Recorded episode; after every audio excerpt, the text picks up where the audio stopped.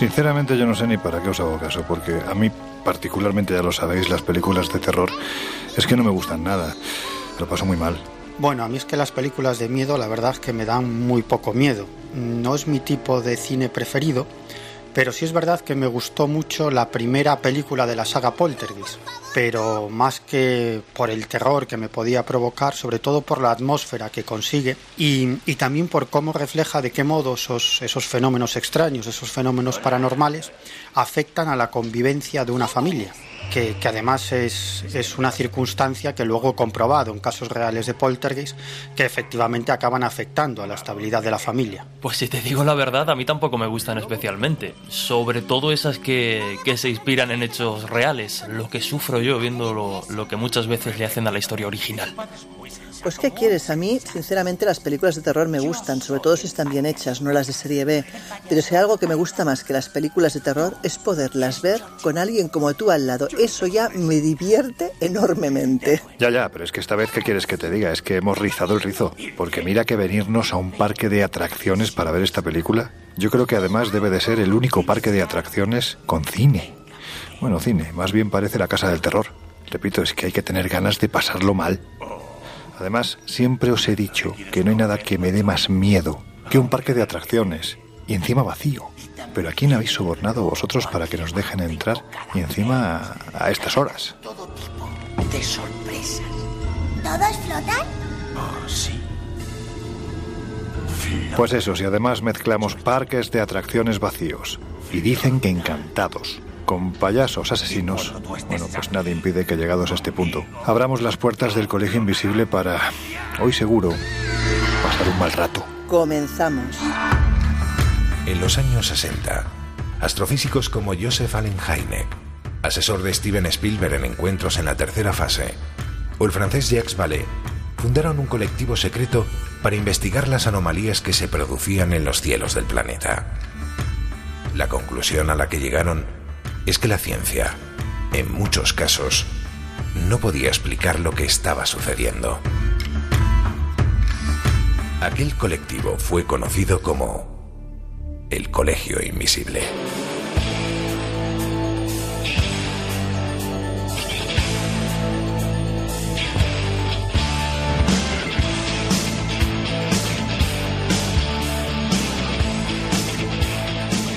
El Colegio Invisible con Lorenzo Fernández Bueno y Laura Falcó en Onda Cero.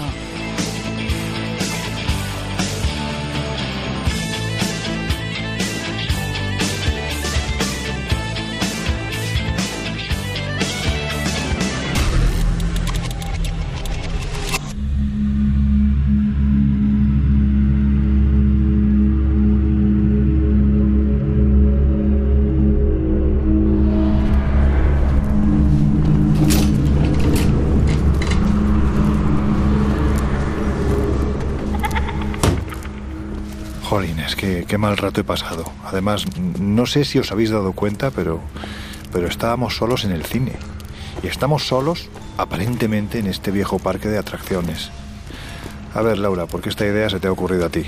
¿Qué se te ha pasado por la cabeza para que nos hayamos venido a un parque de atracciones que además es evidente que ha pasado por, bueno, pues por momentos mejores, ¿no? Bueno, cabe decir que muchos parques de atracciones, cuando cierran sus puertas, todo ese mundo de luz, de color, de fantasía, se transforma en algo distinto, en algo diferente, en algo inquietante.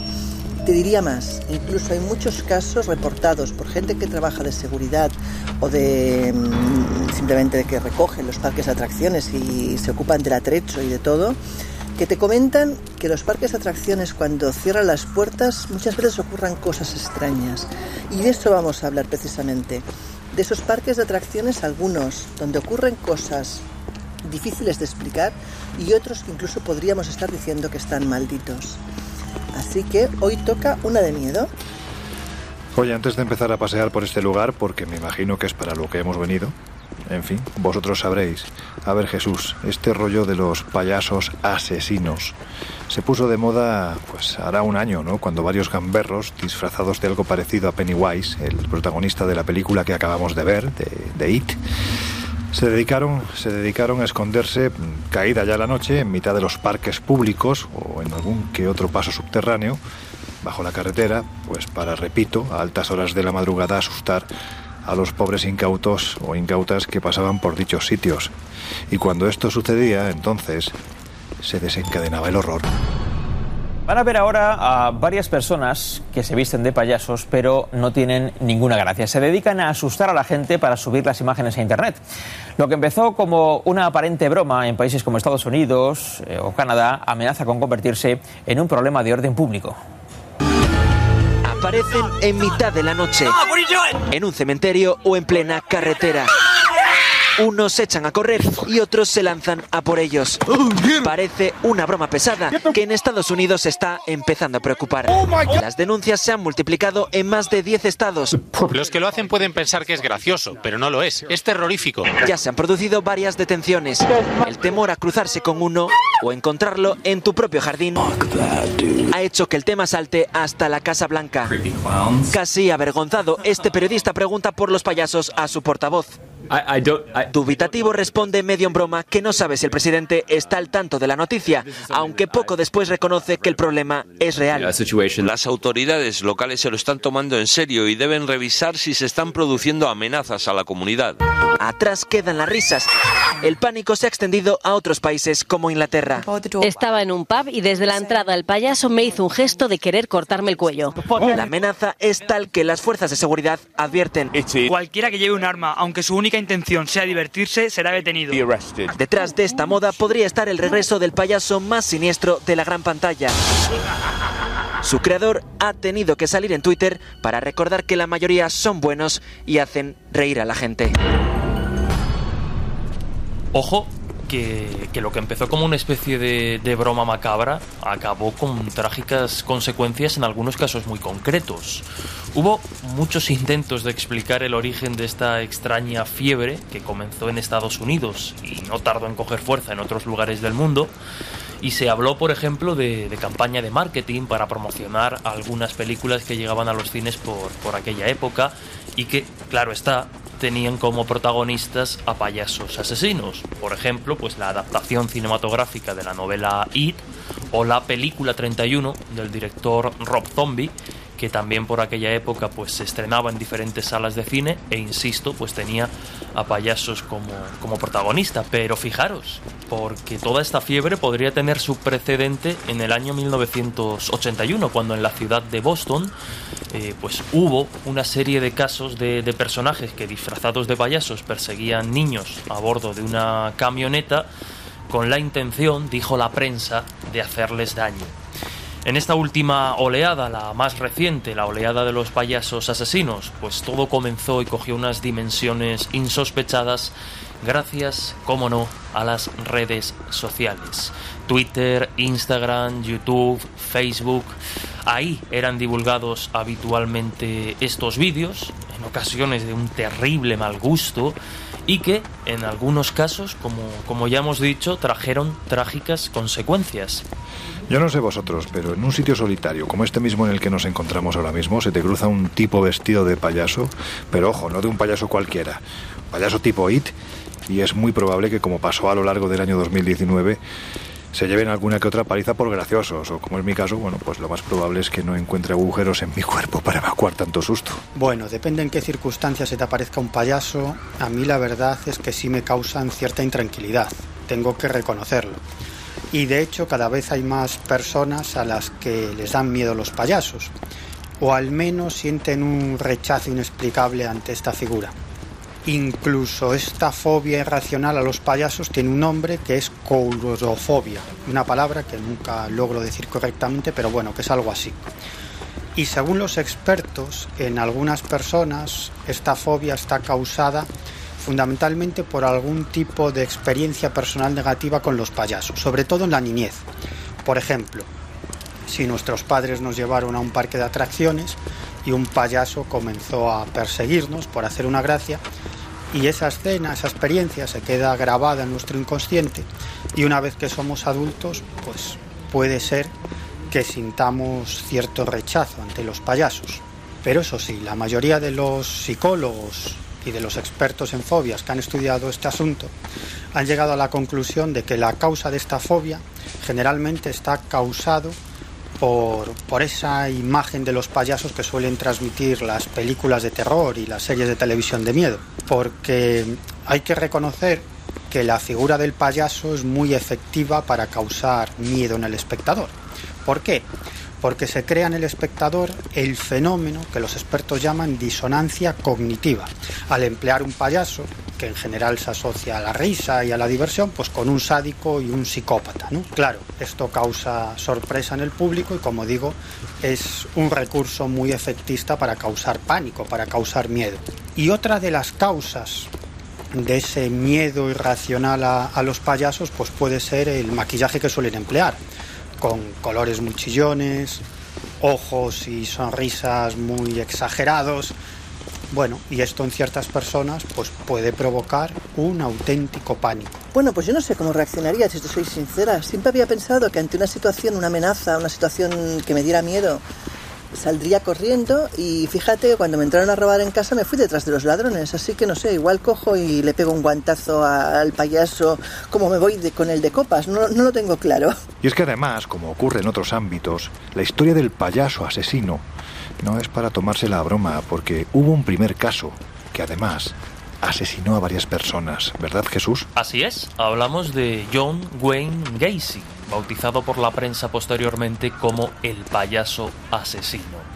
Nació el 17 de marzo de 1942 en los suburbios de, Chicago y es precisamente en su difícil y traumática infancia donde muchos expertos identifican el origen de lo que vendría después. Víctima junto con el resto de la familia de los abusos de, de su padre desde pequeño, también sufrió el abuso sexual de un amigo de la familia con tan solo nueve años. Un par de años después se le formaría un coágulo de sangre en la cabeza tras caer de un columpio que pasó desapercibido hasta pasados unos años y sin duda estas circunstancias pues acabarían moldeando al psicópata. Tras dejar el hogar familiar y buscarse la vida con apenas 20 años, contrajo matrimonio y se divorció poco después tras ser condenado a 10 años de cárcel por violar a Donald Burgess, un niño de 15 años. Tras 16 meses en prisión, obtuvo la libertad condicional Salió de la cárcel, fundó una empresa dedicada a la construcción y se enriqueció con ella. Se instaló en un acomodado barrio de la ciudad de Chicago, pues con la vida ya resuelta, una vida acomodada, decidió crear a un simpático payaso que ocultaba en realidad un auténtico depredador. Se bautizó a sí mismo o a ese payaso como Pogo y amenizaba barbacoas, cumpleaños, visitas a hospitales, incluso con regalos costeados de su propio bolsillo. Desde luego, un vecino absolutamente ejemplar si obviamos lo que escondía en su sótano. En 1976, su segunda esposa pidió el divorcio debido a sus arranques de ira y a su escasa actividad sexual, en palabras de, esta mujer. Aprovechaba el negocio de la construcción para contactar con chicos jóvenes y una vez que estaba con ellos a solas, los invitaba a su casa. Es allí donde comenzaba el horror, el auténtico infierno. Los esposaba, los sodomizaba brutalmente para luego dejarlos marchar, salvo a los que se resistían. A esos los estrangulaba. Nadie sospechó de Gacy o de Pogo el payaso hasta diciembre de 1978. En este caso, la madre de Robert Piest, un joven de 15 años, estaba preocupada por la desaparición de su hijo. Su último contacto había sido con Gacy y eso llevó a la policía hasta su puerta. Los agentes notaron el extraño olor a podredumbre que, salía de, de su hogar, un olor que desde luego no era extraño para los vecinos. Tras el registro llegaron a una trampilla. Al abrirla se dieron de bruces con un auténtico sótano de los horrores. Encontraron en el registro unos 15 cuerpos y restos de otras tantas víctimas. Tras la investigación pertinente se localizaron los restos de 28 cuerpos en total más los que Gacy aseguraba haber arrojado al río Des Plaines. Rápidamente fue bautizado como el payaso asesino y condenado finalmente a cadena perpetua. Fue ejecutado el 10 de mayo de 1994 mediante inyección letal. De hecho, su cerebro fue donado a la, ciencia para investigar qué, qué demonios pasaba ahí. Y antes de morir, sus últimas palabras fueron, bésenme el culo. Nunca sabrán dónde están los otros cuerpos. Desde luego, pues una historia terrible que tuvo como protagonista a un terrible payaso. Bueno, pues ahora que ya hemos calentado motores, ha llegado el momento de hablar del motivo que nos ha traído a un parque de atracciones cualquiera, un parque solitario, eso sí, y con fama de estar encantado. Es decir, sitio ideal en el que yo pues intentaría no pasar más de un segundo. Pero en fin, voy acompañado de estos, así que veremos qué ocurre. Y es que, al igual que ocurre con los payasos, da la sensación de que esa imagen inocente, en cierto modo enfocada a divertir siempre y a sacar la mejor de sus sonrisas a los más pequeños, guarda un lado oscuro del que no se suele hablar. Porque del mismo modo que en estos lugares han quedado pegados en sus estructuras de hierro buenos momentos, celebraciones y muchas risas, también los ha habido malos. Tantos que algunos de estos parques han quedado malditos para siempre. O al menos eso dicen los testigos de los fenómenos que en ellos se han producido. Hoy vais a conocer algún que otro caso.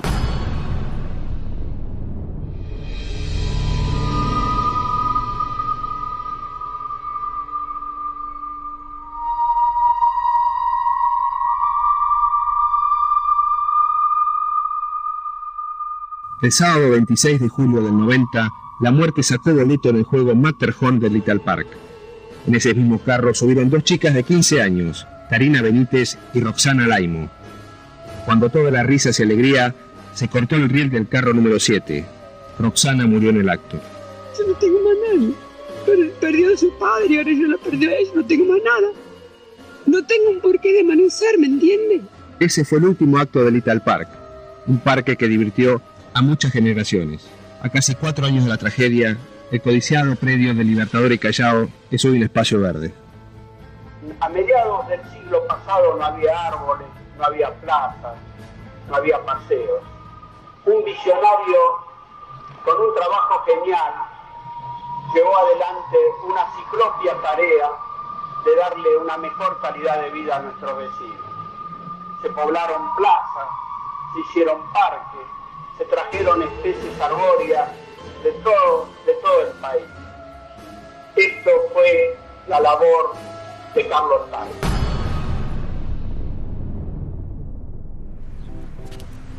Bueno, pues, pues parece que vamos mejorando. Ya tenemos un parque de atracciones que, a ver, yo entiendo que la estética es muy ochentera y que precisamente la estética de ese tiempo pues era más bien siniestra. Pero por si esto fuera poco, además, aquí se desencadenó la tragedia. A ver, Laura, ¿qué era Ital Park? ¿Dónde estaba? ¿Y qué sucedió en aquel año, año fatídico e inolvidable, de 1990? Pues Ital Park era un parque de atracciones enorme, precioso, muy ochentero, que estaba en mitad de Buenos Aires. Un parque que anteriormente había sido el parque japonés y que cerró en su momento por un extraño incendio que nadie se acabó de explicar jamás y que de hecho ya marca en cierta manera la trayectoria de lo que será Ital Park. Pero eh, pues en su momento funciona muy bien, es un producto de éxito, está en una ciudad poblada, eh, siempre está lleno de niños. Pero, ¿qué ocurre? Pues que en 1990 la tragedia se ceba con Ital Park. Ocurre algo que nadie puede prever y que además en un parque de atracciones pues llama mucho la atención, que es un accidente y la muerte de una niña.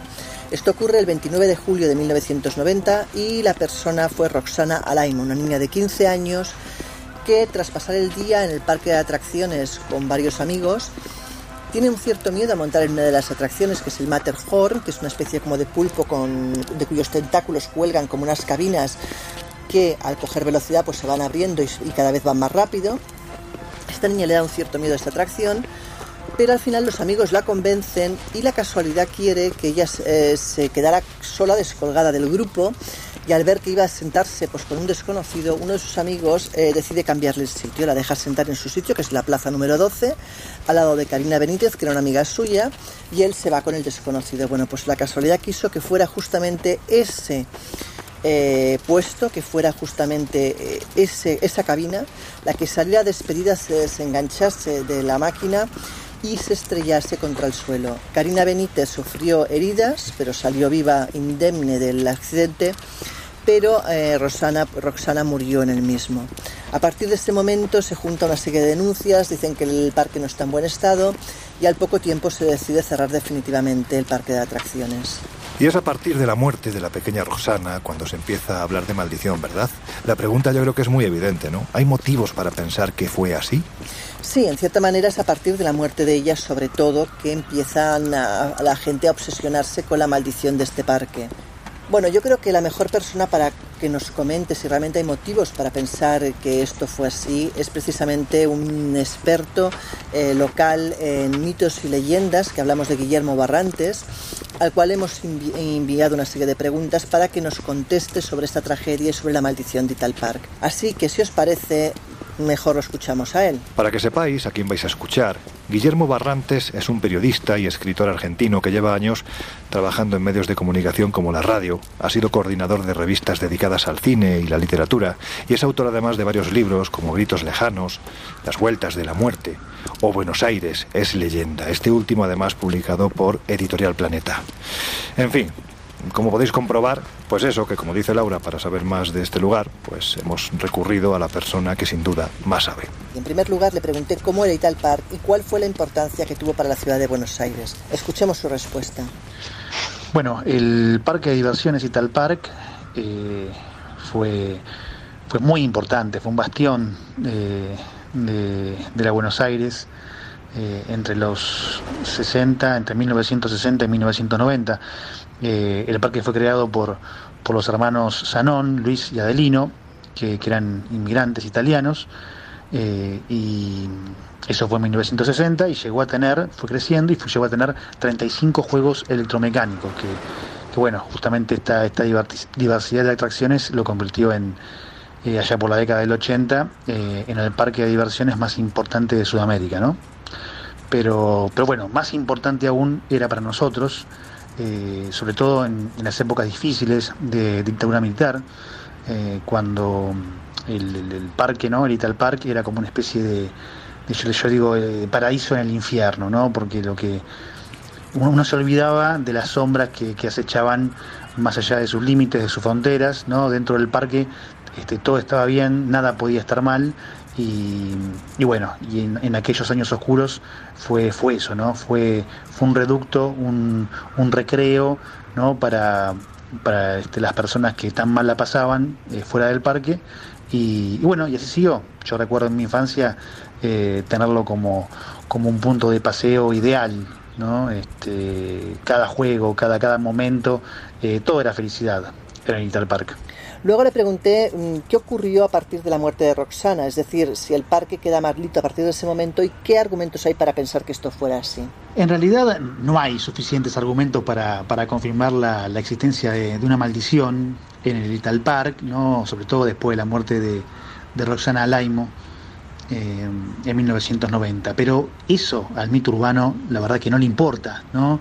Los mitos urbanos funcionan con, probabilidades que, cada uno de nosotros eh, con, reproducirlos, con contarlos, ¿no? con expandirlos por la ciudad, eh, los hacemos eh, creíbles, ¿sí? Así que si bien no hay argumentos, el mito urbano está más vivo que nunca y, y los pilares este, sobre los que se sostiene la leyenda, uno por supuesto que es la muerte de Roxana, este accidente en el Ital Park, y después hay dos hechos, uno que tiene que ver con, con un parque de diversiones llamado Parque Japonés, que funcionó en el mismo lugar, exactamente en el mismo lugar donde mm, estuvo el Ital Park, pero eh, muchas décadas antes, ¿no? Eh, hablamos de que fue inaugurado allá por 1911 el parque japonés y, y en diciembre de 1930 eh, sufre un, un incendio. La- una montaña rusa, eh, Looping the Loop se llamaba, eh, de este parque japonés, en 1930 se incendia, nunca se aclara el incendio, la causa del incendio, pero esto hace que el parque cierre, ¿no? Entonces, bueno, con respecto a, al Ital Park después, también tuvo un par de incendios, uno en el tren fantasma, otro en lo que era el laberinto del terror, eh, dos juegos, ¿no? dos atracciones del Ital Park, pero cuando se da lo del accidente de, Roxana, eh, digamos que los defensores del mito atan cabos eh, y, unen ¿no? fatídicamente y míticamente eh, lo que pasó con el parque japonés eh, con aquel incendio nunca resuelto y lo que pasó con el Tal Park, ¿no? Y con, sus incendios y sobre todo con el accidente de Roxana. Hay un, un, tercer pilar, ¿no? Eh, que sostiene la leyenda de la maldición de Little Park, que tiene que ver con un hecho que ocurrió después de la muerte de Roxana, en el 2007, y que eh, ya tiene que ver con eh, esto de que los juegos de Little Park, los pocos juegos que aún continúan funcionando en otros parques, también están malditos. A continuación, eh, me interesé especialmente por saber si se habían producido fenómenos extraños después de este suceso. Escuchemos qué nos contesta. Los vecinos de, de Retiro, que es el, barrio donde se alzaba el tal park, aseguran que después del desmantelamiento del parque se, se dieron y se siguen dando ciertos fenómenos, ¿no? Eh, bueno, ahora en el, en el lugar eh, hay otro parque, no de diversiones, llamado el Parque Tais.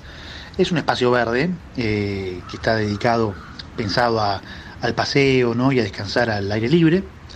Y bueno, y allí más de un paseante, más de un vecino, eh, asegura que, que, de repente, ¿no? como, como traídas por el viento, se pueden escuchar risas, música y hasta sonidos de, de maquinaria. ¿no?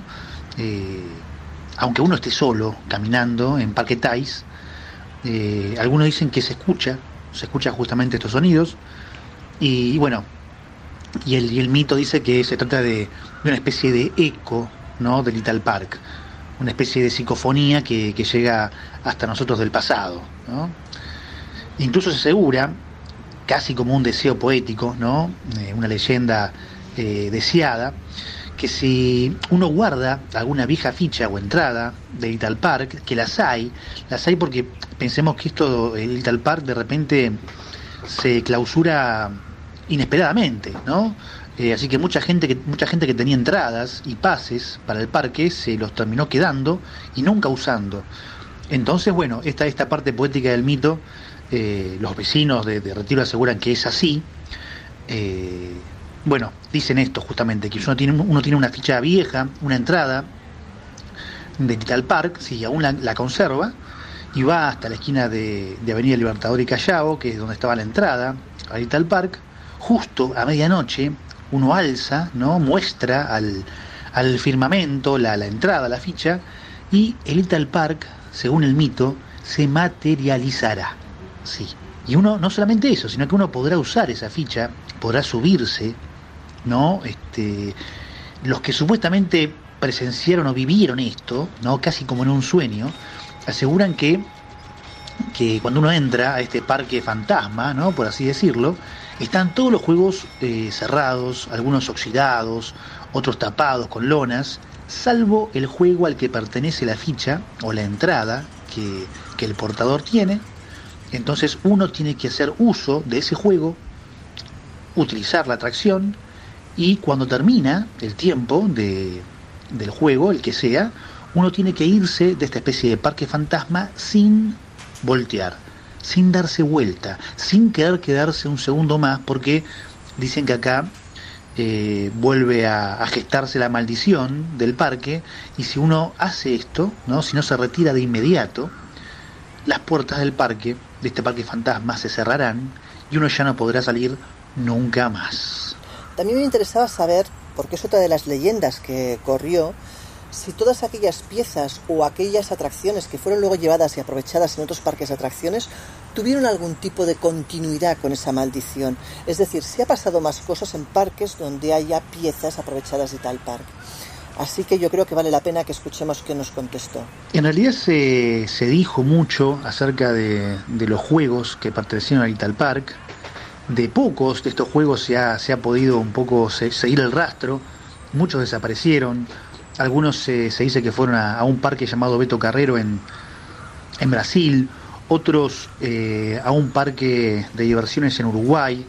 Eh, se habla de que también fueron, estuvieron relacionados estos juegos con algún que otro accidente, algún otro hecho extraño, pero eh, digamos que hay un, hay un hecho extraño ¿no? de estos que tiene que ver con un ex juego de Little Park que es el único que se puede decir que se basa en un hecho que fue noticia, que estuvo en los diarios de Argentina, Eh, y para conocerlo tenemos que remontarnos hasta el 2007, fines del 2007, y tenemos que ir al Argen Park, un parque que hoy sigue funcionando, que está en la ciudad de Luján, dentro de la provincia de Buenos Aires, eh, y que heredó algunos juegos del mítico Ital Park.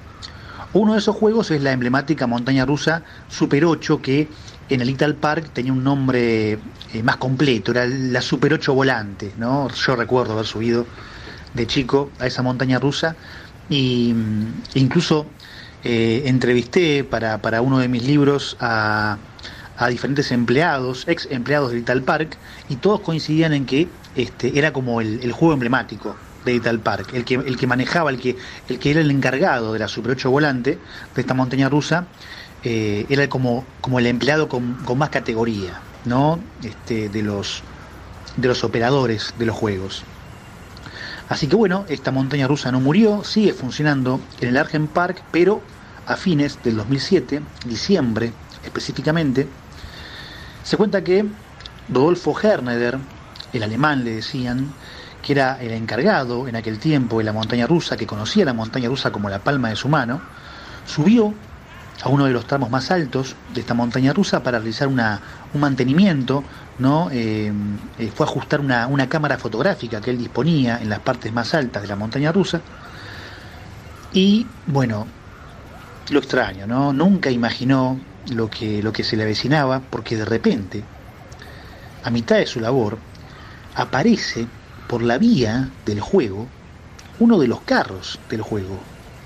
Una, una de las de los habitáculos del tren fantasma, sin ningún pasajero, totalmente vacío, a toda velocidad, y lo embiste, lo choca y lo arroja al vacío, provocándole la muerte. Esto fue noticia, esto pasó, esto no fue mito, esto ocurrió, tal cual se cuenta. Y hoy el misterio, este misterio, el de la muerte de, de Rodolfo Herneder, de, de, quién fue el que, el que activó aquel carrito, ¿no? aquel coche de la montaña rusa, porque solamente él los activaba no había nadie en el juego en ese momento, ese misterio sigue aún sin resolver.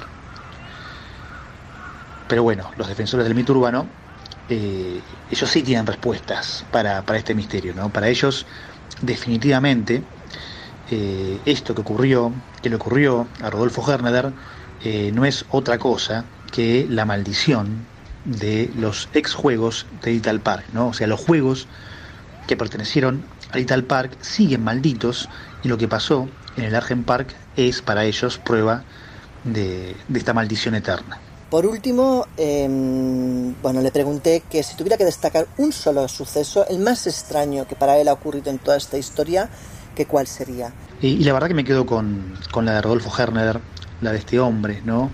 De, de Luján.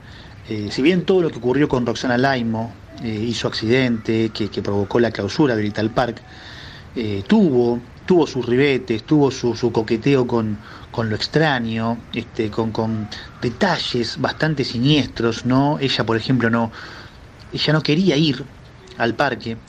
Eh, cuando la convencen, ella tampoco quería este, subirse a ningún juego peligroso, entre comillas, ninguno que tuviera mucha velocidad también la terminan convenciendo a subirse al Matterhorn, que es el, el, juego donde ella encuentra la muerte. Incluso ella estaba sentada en otro lugar. Antes de que, de que se iniciara eh, la vuelta del Matterhorn, esa vuelta fatal, eh, ella, ella, estaba sentada en otro lugar, en otro asiento, en otro coche del Matterhorn, y, y hay un amigo de ella que la convence para que cambie de lugar, para que vaya a acompañar a una amiga eh, y ese cambio fue el que la terminó ¿no? enviando al, al, más allá, porque, porque en ese nuevo asiento que elige para sentarse, más que elige que, que le indicaron para que se siente, eh, es el que termina siendo despedido en el juego y, y, este, y ese golpe es lo que, es lo que la mata, ¿no? y lo que hiere a su amiga también. Pero así todo, así todo, eh, lo que le pasa a Rodolfo Hernader, creo que, que, la imagen, la imagen de este coche, la montaña rusa de, del Argen Park, que perteneció al Little Park, eh, ver de repente ¿no? ese, ese coche vacío eh, funcionar, subir ¿no? los tramos de la montaña rusa solo, creo que esa imagen es la aterradora, la, la terrorífica, la imagen que no tiene explicación prácticamente. Eh, un coche que arrancó a andar sin que nadie lo active y que terminó embistiendo al encargado, ¿no? a Rodolfo, el encargado de, esta montaña rusa. ¿no? Creo que esa es la imagen este, que, que más perturba, que, que, que queda eh, en el misterio, ¿no? que refleja lo que es este mito ¿no? y por qué se sigue contando acerca de, de la maldición de Little Park. Bueno, como podemos ver, eh, la historia no tiene desperdicio y parece como si una especie de maldición casi gitana ¿no? Acompañara todo lo que tiene que ver con este parque de atracciones e incluso las piezas que de él se han derivado. Parece que la arrastre esa maldición pues, por toda la geografía. Así que eh, realmente parece bastante inquietante la historia. Bueno, pues un lugar recomendable para ir de no ser porque, como ya os hemos contado, en 1994 fue desmantelado.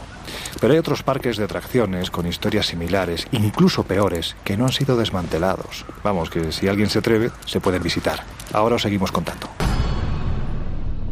There is a house in charming town.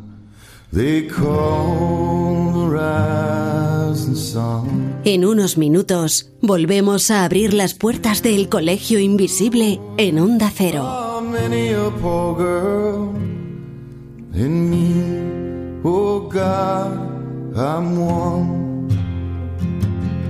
If I listen to my mama, Lord, I'd be home But I was young and foolish. The handsome rider led me astray. Go tell my baby sister never do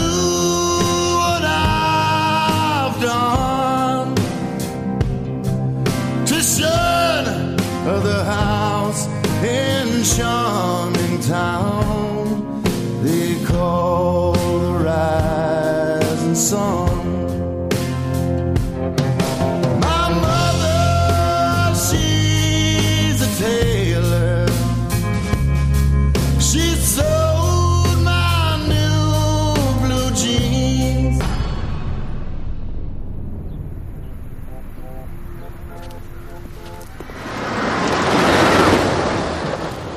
Jolines, si te descuidas te despeina, ¿eh? Bueno, a ti Miguel, la verdad es que... eh, pero en fin, que casi nos da. Yo sigo diciendo que un lugar así, vacío, bueno, pues aunque me entra la risa histérica, pero realmente da miedo. Vamos, que no me digáis que ahora mismo os montaríais solos en esta montaña rusa, cuyo aspecto, todo hay que decirlo, pues no transmite precisamente mucha seguridad, aparte de lo fantasmal de la misma. Pues como ya te he dicho, a mí me dan más miedo los payasos, la verdad. Mira, llevo ya un rato mirando de reojo el puesto de palomitas que hay ahí enfrente y no precisamente porque tenga hambre, es que ese Joker que hay ahí no me gusta nada de nada. Tiene una pinta de siniestro que tira para atrás. Hombre, no, no está muy logrado, pero oye, ¿qué quieres que te diga? Después de la última película de Joaquín Fénix, pues hasta le he cogido cariño. Es que de todas formas, menudo peliculón, ¿eh? Bueno, el Joker desde mi punto de vista es el símbolo del absoluto perdedor, de aquel que como no tiene nada que perder ni nada que conservar, pues se dedica a destruir a una sociedad a la que culpa de su situación. Y no quiero hacer nada, nada de spoiler, pero la película Joker pues nos muestra una sociedad enormemente desigual, donde unos pocos lo tienen todo y la mayoría no tienen absolutamente nada. Y en esa ciudad imaginaria de Gotham, nuestro protagonista, que es un cómico sin éxito, vive una vida enormemente pobre en un entorno que es muy violento y muy hostil y al mismo tiempo, como mucha otra gente de esa sociedad, pues ve con odio el enorme tren de vida de las clases pudientes. Y es un hecho, un hecho puntual que no voy a contar, el que, el que no haya visto la película que la vea, pero como digo, es un hecho puntual el que desencadena la violencia del Joker contra esa clase privilegiada. Y al final, pues sin quererlo, se convierte en el líder de una revolución. Pero es una revolución absolutamente anárquica, absolutamente nihilista, en donde la gente no se revela por ningún objetivo concreto, sino que simplemente se rebelan para destruir a un sistema que odian, es decir, quieren destruir aunque no tienen ningún plan para construir absolutamente nada, porque en el fondo todo les da igual, porque como decía antes, pues no tienen nada que conservar, ni un trabajo digno, ni propiedades, ni dinero en el banco, y el futuro precisamente no pinta prometedor para ellos, sino que, que tiene toda la pinta de que, de que va a ser todavía peor. ¿no?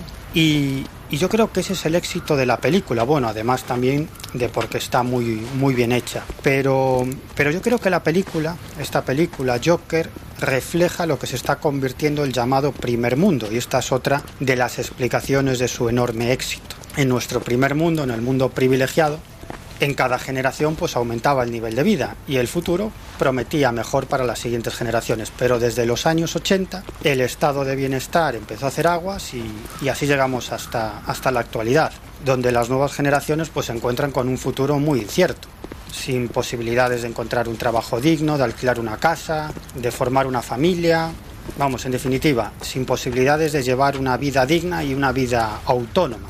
Y yo creo que esto está cada vez más interiorizado entre los jóvenes y no solamente entre los jóvenes, ¿eh? porque la mayoría de la gente tiene la percepción de que las cosas van a peor, de que cada vez hay menos oportunidades, de que la sociedad cada vez es más desigual, sin clase media, sino que vamos a una sociedad formada por unos pocos muy privilegiados y el resto que simplemente sobrevive a duras penas. ¿Y esto qué es lo que genera al final? Pues la ruptura del orden social, la ruptura del contrato social, el nacimiento de extremismos políticos de extrema derecha y de extrema izquierda, en, defini- en definitiva, desorden y, y enfrentamientos. Por eso yo creo que la película de Joker no deja de ser un símbolo de fenómenos que están ocurriendo y que ya han ocurrido, como por ejemplo las oleadas de destrucción que se vivieron en París hace unos años, en donde los jóvenes de, de los guetos comenzaron a destruirlo absolutamente todo, las revueltas de los chalecos amarillos, también en Francia, o más recientemente esas protestas violentas que comenzaron en Estados Unidos por la muerte de, ese hombre de raza negra, George, George Floyd, a manos de, de un policía blanco. Bueno, protestas que luego se extendieron a todo el mundo, principalmente pues a ciudades como Londres y París. Por ejemplo, en el caso de Londres, que yo creo que es muy interesante, en esa ciudad pues se congregaron activistas por los derechos de las minorías, militantes de la extrema izquierda y de la extrema derecha, veteranos de guerra, parados, hooligans de equipos de fútbol, es decir, grupos que nada tienen que ver aparentemente entre sí, pero que les une ese nihilismo destructivo de una sociedad que consideran que no les da las oportunidades que se merecen para salir del gueto y, la marginalidad en, en la que viven. ¿no? Bueno, es un fenómeno muy curioso, como digo, que, grupos de muy distinta ideología y visión del mundo se unen simplemente con ese afán de protestar y de, y de destruir una sociedad que consideran, que consideran injusta. Por eso, en realidad, la muerte de George Floyd no es la causa de las protestas. Esa no es la causa, solamente fue la chispa que hizo estallar la bomba. Es decir, ese, afán destructivo y, de odio que ya estaba ahí entre los millones de personas de raza negra en Estados Unidos que están condenadas a vivir en guetos y que no tienen oportunidades ni de estudiar, ni de vivir en un entorno seguro, ni de tener un seguro médico. Por eso, pienso yo, y, como reflexión, que o creamos una sociedad más igualitaria, con más oportunidades para todos, o realmente el futuro que nos espera pinta absolutamente distópico. A ver, Jesús, que te veo hoy especialmente callado. Tú que eres un amante de la literatura clásica juvenil, seguro que te has leído una de sus obras más importantes, Los viajes de Gulliver, de Jonathan Swift. Y seguro que además sabes que en Japón se hizo un parque recreando las aventuras y desventuras de este personaje, ¿verdad? Bueno, pues cuéntanos exactamente dónde está, qué ocurrió con él y lo más importante, amigo, ¿por qué se piensa que está maldito? Bueno, ¿quién no conoce la historia de, de, Gulliver? No solo por la novela, sino por las diferentes y múltiples adaptaciones. Su viaje a Lilliput ya forma parte de la, de la cultura popular, ese país poblado por hombres diminutos. Pues bien, con esa idea en la cabeza fue abierto en 1997 el Gulliver's Kingdom o Reino de Gulliver en Japón. Se encuentra situado a unas dos horas y media aproximadamente de la ciudad de Tokio y sin duda su característica más llamativa antes y ahora sigue siendo la enorme estatua de Gulliver amarrado al suelo mediante cuerdas. Mide, ahí es nada, 45 metros y desde luego pues los turistas que acuden allí gustan de hacerse fotos en esa enorme mano o sobre el pecho de la, de la estatua, en fin. El reino de Gulliver fue respaldado en su inicio por un banco llamado Niigata Chuo Bank, que más tarde se derrumbó, acabó pues aplastado por una enorme ola de, de, préstamos tóxicos improductivos y por tanto el banco recibió la orden de abandonar todos aquellos activos no rentables con los que contaba. Entre ellos, claro está, el reino de Gulliver ya que pues no recibía muchas visitas. Así, con un recorrido de apenas cuatro años, en el año 2001 el reino de Gulliver cerraba sus puertas a la sombra del monte Fuji. Finalmente en el año 2007 fue derruido y actualmente pues ha quedado como una curiosidad turística para curiosos, nunca mejor dicho. Aunque cabe recordar que algunos acuden allí no solo por la curiosidad, sino también pues llamados por el aura de maldito que rodea al parque. Porque claro, lo de la quiebra y los pocos visitantes justifica el cierre, pero ¿por qué no acabó de funcionar? Quizás porque se encuentra muy cerca de un lugar oscuro y cargado de, de leyendas. Dicen algunos que habitado por demonios y es conocido como el bosque de los suicidios.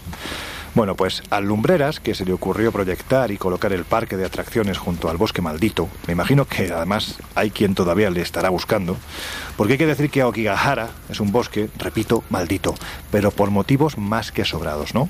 Desde luego, pero no solo por ostentar el mayor índice de suicidios de toda Asia, sino que la fama acompaña este mar de árboles de 3.000 hectáreas, muy próximo a las faldas del monte Fuji desde hace ya mucho tiempo.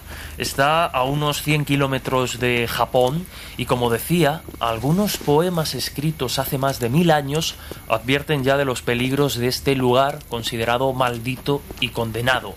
De hecho, en plena Edad Media, los recién nacidos o los ancianos decadentes en los últimos años de su vida eran llevados allí a morir y dejaban que sus carnes se secasen al sol. ¿Pero por qué es famoso Okogihara en la actualidad? Pues porque a día de hoy son cientos las personas que, llevadas por la desesperación, deciden quitarse la vida en este bosque cada año. Tal es así que podemos encontrar carteles de advertencia y ayuda repartidos por todo el lugar, como por ejemplo el que dice tu vida es valiosa y te ha sido otorgada por tus padres.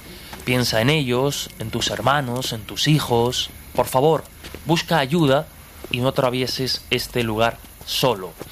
Carteles y mensajes de este tipo están por todo el, el, lugar. Algunos incluyen incluso números de teléfono de atención psicológica, etc.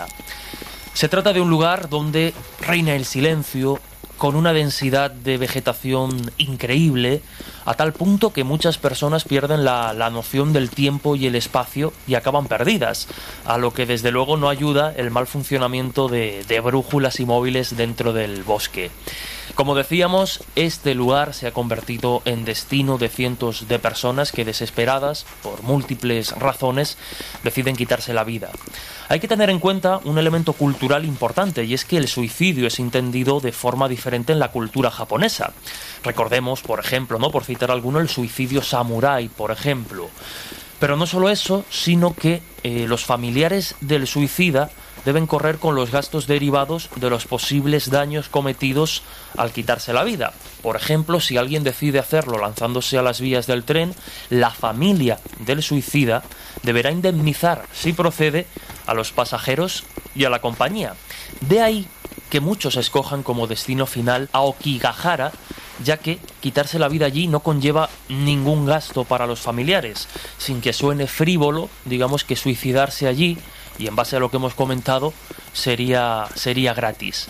El caso es que en muchas ocasiones y dada la inmensidad y la densidad del bosque, muchos cuerpos pasan días, semanas, colgados de las ramas de los árboles. Para nada es extraño encontrarse, por ejemplo, objetos perdidos de los que decidieron quitarse la vida. A veces incluso el susto puede llegar a dimensiones bastante traumáticas, porque hay quienes han llegado a encontrarse directamente cuerpos colgados en avanzado estado de descomposición, pues en las ramas de los árboles que pueblan este, este lugar.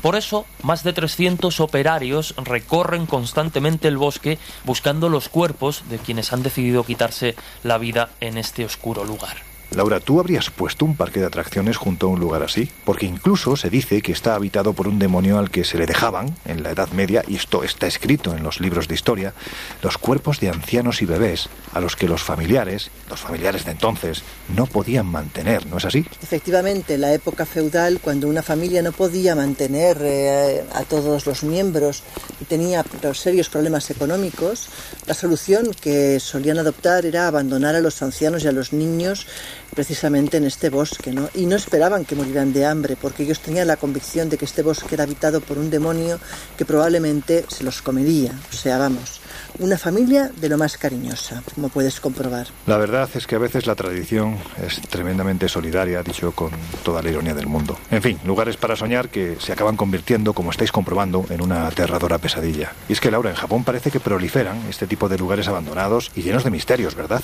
Pues el parque de atracciones del que hablas tiene una historia apasionante detrás. Y es que en 1973 los parques de atracciones se habían convertido realmente muy populares en Japón y este hombre, eh, hablamos de Makoto, pues estaba ilusionado con poder montar uno, pero sin embargo el hombre no tenía recursos económicos y aunque ese era su gran sueño no tenía forma económica de organizarlo o poderlo hacer. No se le ocurrió otra idea para llevar a cabo semejante iniciativa que pactar con un Oni. Es un demonio local, un demonio japonés. En este caso hablamos de un demonio en concreto, de Amanohaku, que es precisamente uno de los demonios más terribles y más capaces de convertir incluso los sueños más depravados y horribles en realidades. Cuentan que construyó el parque y que cuando el parque se inauguró su hija desapareció. Bueno, pues no le duró mucho la alegría porque al poco tiempo apareció él muerto en extrañas circunstancias. El parque estuvo abandonado durante mucho tiempo y en 1986 fue comprado nuevamente por otro empresario que decidió reabrirlo. Estuvo durante 13 años funcionando, sin embargo esos 13 años no fueron precisamente idílicos. Digamos que durante estos años al menos murieron seis o siete personas, otras tantas resultaron heridas y quizás el caso que ya fue mm, el no va más fue cuando un joven se lanzó de arriba abajo de la montaña rusa suicidándose y según los amigos diciendo lo siguiente, voy a ir con ella, de lo más inquietante. El caso es que eh, a partir de ese momento el parque se clausura y se desmonta.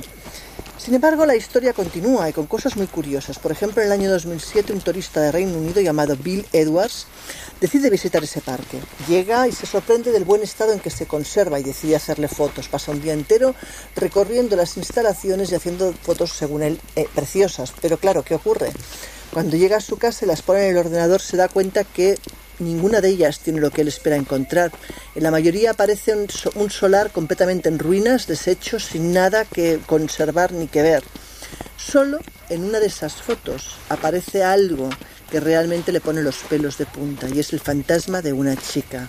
¿Y por qué no aparecía nada en las fotos? Os preguntaréis. Pues muy fácil.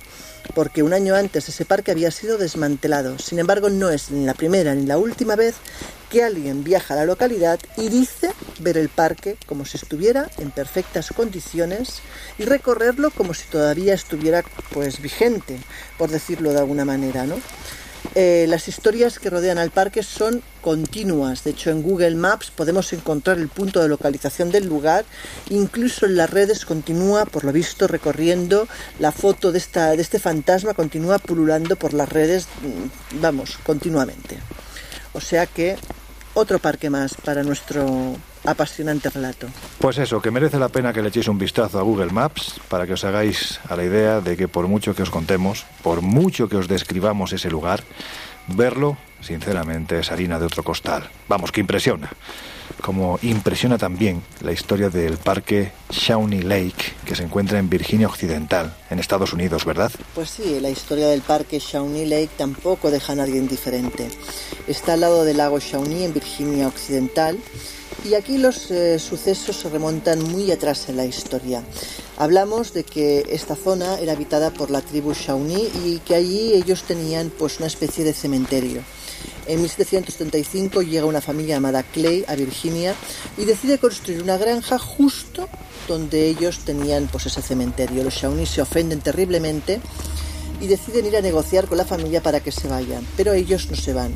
Ocho años después, coincidiendo con una ausencia del padre porque había salido a cazar, una tribu de guerreros, no se sabe a ciencia cierta si fueron los Shawnee, decide invadir la granja y matar a todos los que están ahí, apuñalan a los hijos, a uno lo queman y cuando el padre vuelve, pues imaginaros el dolor que siente, decide junto a un grupo de colonos atacar a los Shawnees, matando a la mayoría de ellos.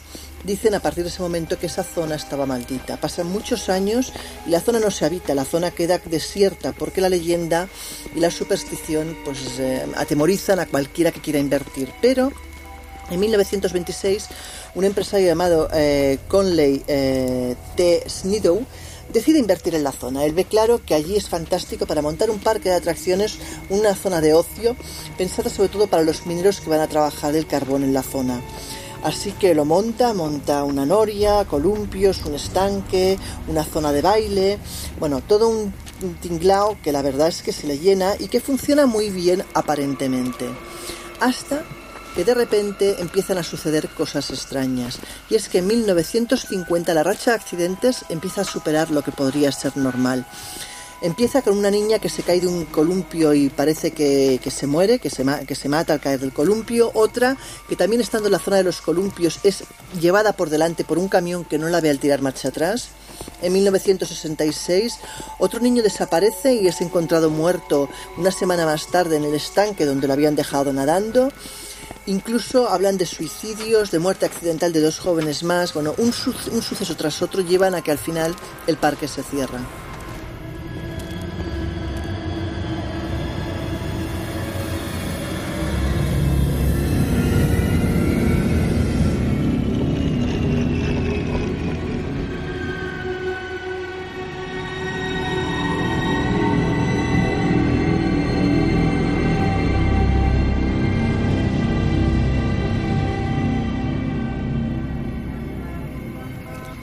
Varios años cerrados y no es hasta 1985 que lo compran los actuales dueños. ¿Qué nos cuentan ellos? Nos dicen que eh, los columpios se mueven muchas veces solos, incluso sin viento. Por ejemplo, también nos cuenta eh, uno de los miembros de la familia que más de una ocasión ha visto una niña con un vestido eh, largo completamente cubierto por sangre. Dice que de hecho la primera vez que la vio se quedó casi petrificado y no podía moverse. Al tiempo transformaron la zona en un campamento de pesca, pero las cosas no fueron mejor. Decían que la sensación de estar observado era continua, que la gente a veces tenía ataques de pánico inexplicable, que algunos decían que había manos invisibles que los tocaban o que los empujaban o que les golpeaban, que habían objetos que se movían solos, que los columpios también iban solos y que había apari- apariciones de sombras bastante más frecuentemente de lo que sería deseable. Cuenta eh, el dueño del parque que la mayoría coincide en esa aparición de una niña fantasma cerca de los columpios y también hablan de una aparición de un posible suicida que también se tiró de arriba abajo de la noria y que a veces, a veces aparece pues como si estuviera en lo más alto de la noria a punto de tirarse. El caso es que como puedes ver es otro parque de atracciones de lo más entrañable.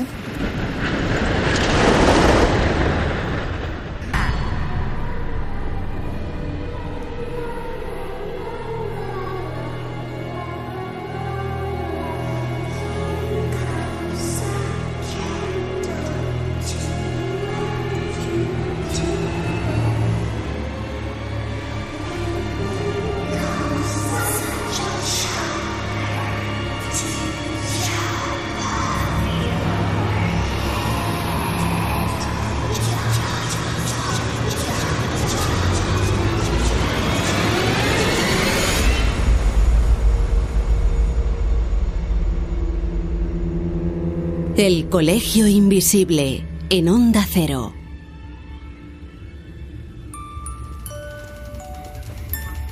Bueno, pues venga, vamos a darnos prisita, que a mí la experiencia no me está gustando nada.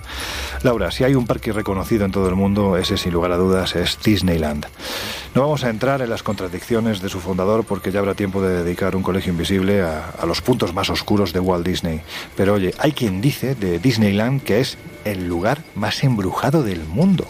¿Por qué? Pues sí, sorprendentemente hablamos de Disneylandia, que nadie diría que ese lugar puede tener fantasmas, pues por lo visto los tiene. Hablamos de Disneylandia, que está ubicado en California, y por lo visto los, los agentes de seguridad comentan que cuando todo debería estar tranquilo, que para nada es así. Sobre todo en una atracción, en la de Piratas del Caribe, allí aparece frecuentemente un hombre que desaparece cuando alguien se acerca hacia él. Pero además eh, dicen que la zona debe estar hechizada desde hace muchos, muchos siglos. ¿Por qué? Porque dicen que las apariciones probablemente tienen más que ver con los espíritus que permanecen en el lugar debido a las muertes ocurridas por accidente en lo que es la localización, no tanto en el parque de atracciones. Incluso dicen que muchas de estas apariciones tienen que ver con una tradición que se intenta quitar, pero que durante muchos años ha estado ahí, que es la de lanzar las cenizas de algunos familiares eh, pues en el parque de atracciones. Hay gente que le cogió afición a ir ahí con las cenizas de su madre, su padre, su hijo o del Espíritu Santo, a volcarlas en mitad del parque. Bueno, pues muchas apariciones probablemente tienen que ver con esas cenizas que nunca deberían acabar en el suelo de un parque de atracciones. En resumen, que según eh, cuentan tenemos varios eh, personajes que aparecen en Disneylandia. Tenemos, por ejemplo, el niño que llora, que suele estar junto a la salida de la mansión embrujada. También tenemos el, fantasma de un piloto de avioneta que por visto se estrelló en la década de los 40 sobre el terreno de lo que es ahora el parque. A este los vigilantes le llaman el hombre del bastón. Y George, que por lo visto es quien eh, murió impactado por un rayo cerca de la atracción de Piratas del Caribe, que es el hombre que se manifiesta allí y que muchos dicen haber visto. Bueno, en resumen, eh, como podemos ver, los parques atracciones tienen una cara B que muchos desconocen. A ver, Miguel, a ti que te gustan los destinos calentitos, porque hay que decir que los países más cálidos tampoco se libran de parques supuestamente malditos, ¿verdad? Pues sí, es el caso del Parque Diversiones de San José de Costa Rica, que lleva funcionando desde hace más de 30 años. Y como todo parque de atracciones, pues atrae sobre todo a niños y jóvenes con ganas de pasar un tiempo, unas horas divertidas. Sin embargo, sus trabajadores parece que llevan años conviviendo con lo extraño. Dicen que se aparece una sombra con los ojos rojos y también el fantasma de una niña que va vestida de blanco, lo que ha provocado que algunos de los trabajadores de ese parque sufran desmayos e incluso ataques de pánico. En cuanto al espectro de la niña, pues cuenta la leyenda que es el espíritu atormentado de una niña que murió cerca de los toboganes hace mucho tiempo y que ahora se suele aparecer en esa zona. Pero bueno, también suceden otra clase de fenómenos extraños, como por ejemplo que las barcas de una de las atracciones pues comiencen a caer al agua. Y cuando los operarios, los encargados, eh, llegan al centro de control, pues bueno, comprueban que allí no hay absolutamente nadie y que todo está apagado. Bueno, afortunadamente para los visitantes, parece que estos extraños fenómenos solo pasan por la noche y no por el día. Me da que el que debe de estar disfrutando como un ser pequeño es precisamente Jesús, el Benjamín del grupo, porque dijo que se iba a hacer pis y, y no ha vuelto. En fin, Laura, vamos a cerrar esta lista de parques de atracciones poco recomendables, la verdad, con uno que se encuentra en el viejo continente. Vamos a ver, ¿por qué Alton Tower forma parte, repito, de esta lista tan oscura? Pues el parque de Alton Towers tiene una historia también muy interesante. Este parque abrió como tal en 1860, sin embargo la zona, el lugar, tiene fama de estar encantado mucho antes de todo eso. Comentan que desde los inicios de los tiempos el sitio siempre ha estado maldito, que desde que lo habitó el primer rey, el rey Ceoloret Mercia, que se volvió loco, dicen que desde ese momento el lugar eh, nunca ha dado lugar a nada positivo. Todo lo que ocurre allí tiene tintes siempre pues de eso de maldito, ¿no? Eh, quizás el momento más importante de la historia fue cuando en el año 1800 y poco la familia Talbot se muda y construye ahí una gran mansión gótica, la Alton Lodge. Es la residencia de verano, de hecho, del conde y de sus hijos. Y eh, es en 1821 que Charles Talbot, el propietario, paseando por la zona, tropieza con una vieja mendiga que le pide ayuda. Él se la niega y ella en respuesta eh, decide lanzar una maldición. Una maldición que dicta que a partir de ese momento cada rama del viejo roble que caiga supondrá la muerte de un miembro de la familia Talbot. Esa misma noche se desata una gran tormenta y muere un familiar de, de Charles y al día siguiente él no puede evitar ir a mirar el viejo roble y se da cuenta que una de las ramas está en el suelo. Bueno, pues desde ese momento no se le ocurre otra idea que encadenar todas las ramas del árbol a enormes cadenas para que nunca más ninguna toque el suelo. Actualmente ese árbol está y las cadenas permanecen ahí y, se- le llaman el Chain Oak Tree, es decir, el- el roble encadenado. Es la leyenda quizás más popular del parque. Dicen también que en la época en que esto todavía era una gran mansión, en 1830, uno de los trabajadores cuando caminaba de camino al regreso a la mansión por el que llamaban en su momento The Walk Step, es decir, el camino de, de escalones, de escaleras, eh, un lugar por el que pasaba numerosas veces, le pareció ver un caballero que se aproximaba hacia él, un caballero con sombrero de copa y vestido muy elegante. El trabajador, como es lógico, ante, pues se suponía que alguien de la nobleza se inclina, le saluda, pero se da cuenta que desaparece delante de sus narices esa, esa figura. Al llegar a la mansión, hablando con el capataz eh, de que estaban haciendo obras y reform- reformando la mansión, capataz le pregunta que si ha visto junto a ese hombre a un perro negro, porque por lo visto era habitual ver a ese fantasma acompañado pues de eso, de un gran can. Lo que la gente no sabe es que probablemente Alton Towers es uno de los parques más embrujados que existen en el mundo a día de hoy. Un parque donde la sensación de estar acompañado, las bajadas bruscas de temperatura, incluso que te lancen objetos es bastante más habitual de lo que parece. De hecho, dicen eh, los visitantes que eh, los avistamientos de siluetas, los pasos, las voces, oír mujeres cantando en el conservatorio de los jardines, oír ladridos de perro cuando no existe ningún perro a la vista, son ejemplos bastante habituales de lo que ocurre en el lugar, ¿no? El primer sitio donde ocurren más fenómenos dentro de todo el parque es precisamente la atracción Edge, The Legend of the Towers, que fue inaugurada en el año 2000, que se encuentra justamente, mira qué casualidad, en el interior de la antigua mansión gótica. Nada más y nada menos que la antigua armería, donde además está pues enclavada la leyenda de Alton Towers. Los empleados de la atracción eh, dicen que es muy habitual que los clientes cuando salen de ella le digan que han visto niños vestidos con ropas victorianas o que han sido golpeados por objetos, que les han tirado piedras. Pero mm, las historias son numerosísimas. Por lo visto, incluso haciendo la cola, más de uno se siente eh, como si le estuvieran eh, tirando pequeñas chinas a la cabeza. O, por ejemplo, también comentan que muchas veces esa atracción por la noche tiene movimiento cuando está completamente parada y que se pueden ver sombras eh, que pululan por toda esa zona sin parar. Y nuevamente, incluso por la noche, cuando ya no está en actividad, algunos de los de seguridad dicen que se ven pues, a niños vestidos de estilo victoriano que se desvanecen de repente.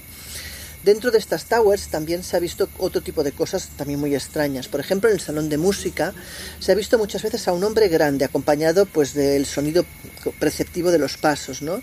En el salón de banquete, por ejemplo, también se oyen pasos, se ven sombras y siluetas negras bastante inquietantes.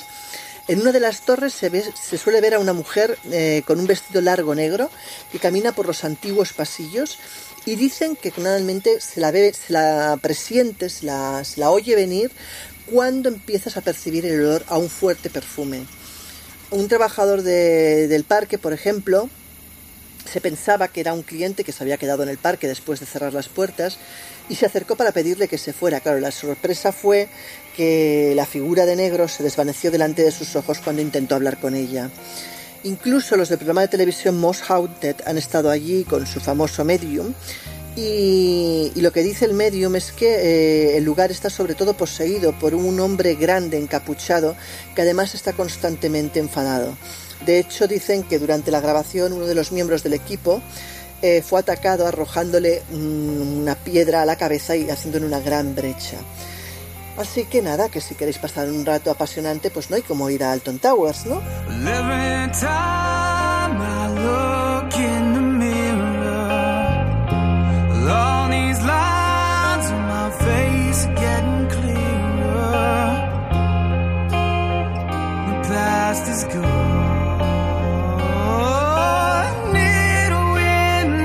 Historias así solo ocurren en el Colegio Invisible.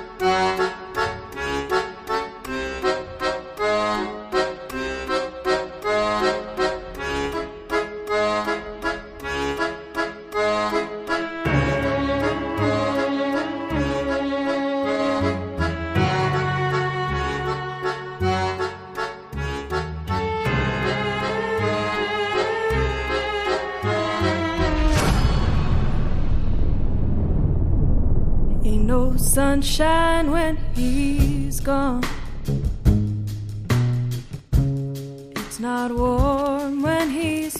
Bueno, pues afrontamos los minutos finales. ¿Y qué queréis que os diga?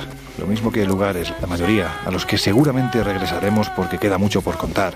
A sitios como este vais a volver vosotros solos por malas personas y por tenerme a mí engañado. Me refiero a, vosotros tres, no a quienes nos están escuchando al otro lado de los micrófonos de Onda Cero, que pobrecitos, que seguramente esta madrugada van a soñar en alguna que otra ocasión con, con Pennywise y los sonidos que, que hemos ido escuchando a lo largo de esta, de esta noche. En fin, conclusiones. ¿Por qué estos lugares son tan propicios para que se produzcan sucesos sin explicación? O por lo menos a que haya quien piensa que sucedan. No sé si me he explicado, Jesús. Dale tú primero, que te has pegado perdido mucho rato. Tú sabrás qué has estado haciendo y con quién has estado. Bueno, cada lugar, como hemos visto, es un mundo, un mundo repleto de, de- historias. Algunos cuentan con, con siglos de estas historias y leyendas a sus espaldas y otros, sin embargo, pues han dado inicio a sus particulares maldiciones hace relativamente poco.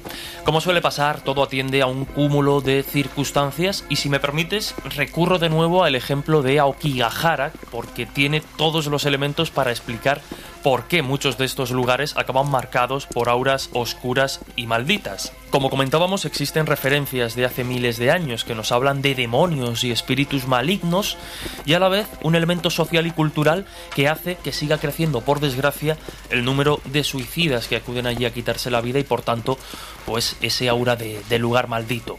Como decíamos, elemento cultural, el elemento económico, es decir, no genera ningún gasto derivado a los familiares del suicida eh, quitarse la vida en este lugar. Y luego además recordemos que Aokigahara tiene una propia película, además pues, de hace unos cuantos años. Es decir, ya es un destino famoso, muy famoso a pesar de serlo por esta terrible carga.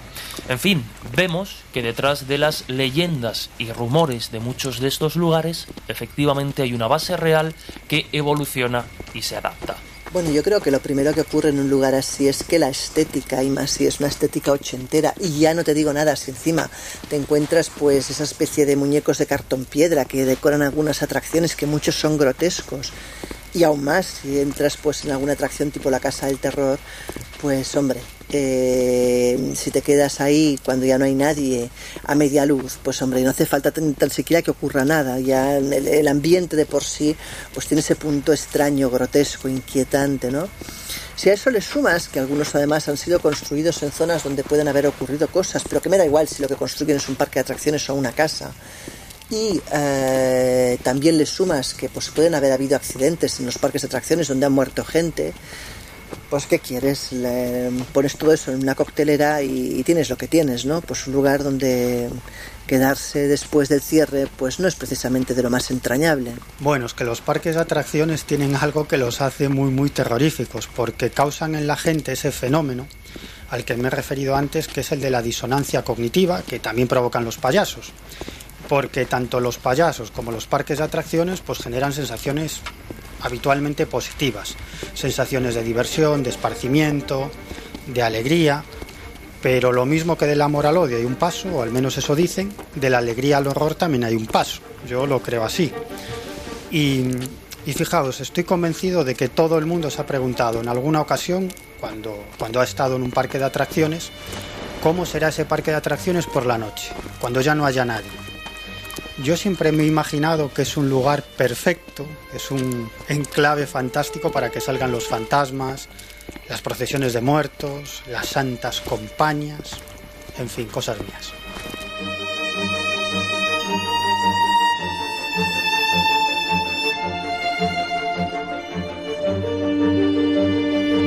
Bueno, pues afrontamos ya los minutos finales del Colegio Invisible de hoy y no nos gustaría terminar sin deciros que os podéis acercar al kiosco digital y al kiosco de toda la vida porque ya está allí la revista Año Cero Enigmas. Cumplimos 30 años y para celebrarlo hemos abierto el portal de Club Misterio Premium, el primer portal de Misterio Premium en, español dentro de la web www.espaciomisterio.com.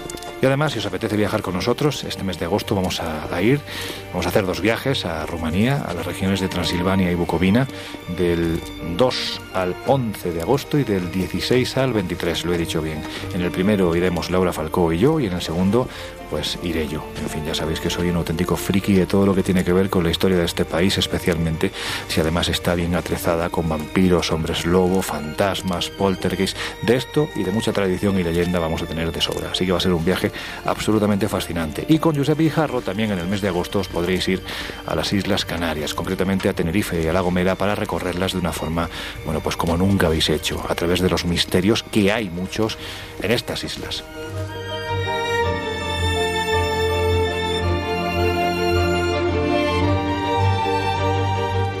Y poco más, si queréis poneros en contacto con nosotros ya sabéis que podéis hacerlo a través de nuestro mail, el colegio invisible arroba onda cero punto es, y también en las redes sociales, Twitter como arroba colinvisibleoc y en Instagram y en Facebook como el colegio invisible, el onda cero.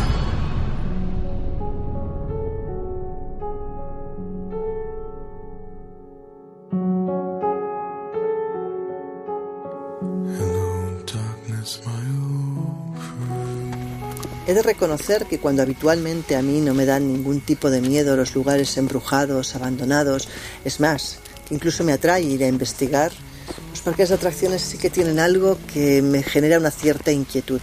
No sé si es el contraste de verlos por el día llenos de niños, de alegría, de gritos, de luces y colores, y por la noche presenciar esa especie de naturaleza muerta, si es la cantidad de figuras grotescas, incluso desagradables, con los cuales a veces se decoran, ya no te digo si encima entras en la casa del terror o en el túnel de la bruja, o si también ayuda el hecho de que muchos de ellos arrastren esa especie de extrañas maldiciones. Como decíamos al principio, todo lo que se asocia con niños en el mundo del misterio y del terror resulta especialmente macabro, especialmente inquietante, ¿no? Si además le sumas que algunos de estos parques arrastran historias ya no solamente de fenómenos paranormales, sino también de maldiciones, pues no ayuda nada que uno quiera pasar la noche aquí. Pero en cualquier caso, guardóme el secreto, porque solo faltaría que Lorenzo, con el cual me meto mucho por los miedos que a veces tiene a estos lugares, se enterase de eso. Tendría motivo para estarse riendo de mí durante mucho, mucho tiempo.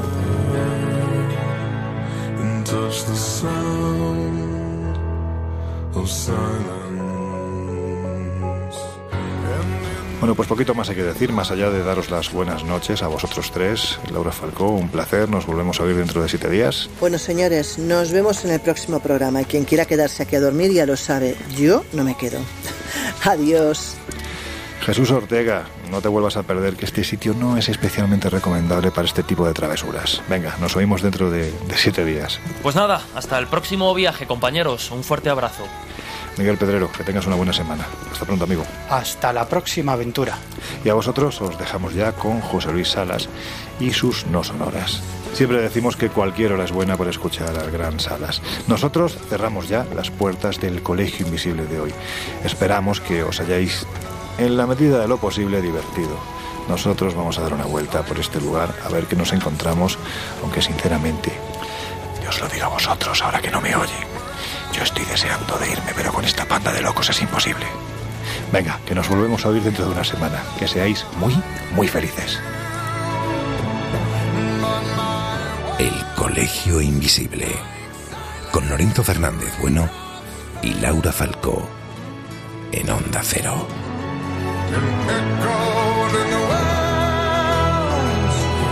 Silence,